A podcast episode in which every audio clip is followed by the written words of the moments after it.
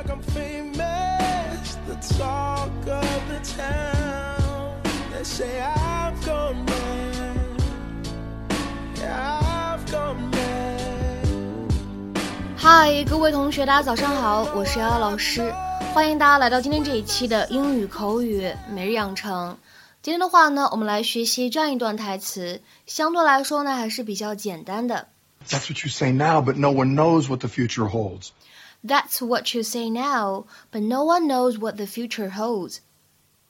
你现在是这么说的，谁知道未来什么样啊？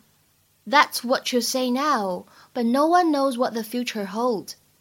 That's what you say now, but no one knows what the future holds.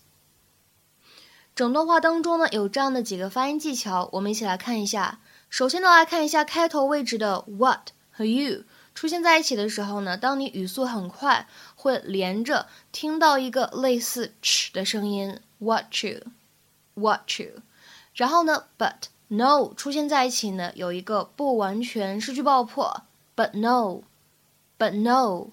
然后呢，最后一点 what the 出现在一起呢，有一个不完全失去爆破，what the，what the。 Listen, I've been thinking.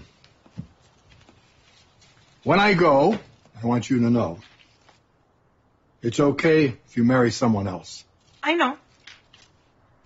because I want you to be happy. I'll be happy. You drive me crazy on purpose, right? Jay, I'm not going to marry anyone else. That's what you say now, but no one knows what the future holds. So I want you to have this. Hi, look at this. An empty coffee can. Do you know what men used to buy me? When I go, toss me in the fire, sweep up my ashes, stick 'em in that. Ta-da! We need to talk about this. Ta-da! Because I don't care if it's in a wall or if it's in the ground. Just as long as I end up with you. Oh, Jay. It's perfect. Jay Pritchett sitting on the mantle in the old coffee can. That'll drive the putts crazy. And I like that. 今天呢，我们就来学习一下关键句当中出现的 "what the future holds" 是什么样的用法和意义。其实呢，它指的是未来会怎么样，未来将要发生什么这样的含义。What is likely to happen in the future? If you say that the future holds something, you mean that that thing will happen. 那么在这样一个短语当中呢，hold 它的用法呢比较特殊，可以理解成为 have or contain something which you will experience。比如说，下面呢，我们来看一下这样的几个例子。第一个，I wonder what the future holds for you and me。我想知道未来的你我会是什么样子的。I wonder what the future holds for you and me。再比如说第二个例子，Who can tell what the future holds？谁又能知道将来会发生什么事呢？Who can tell what the future holds？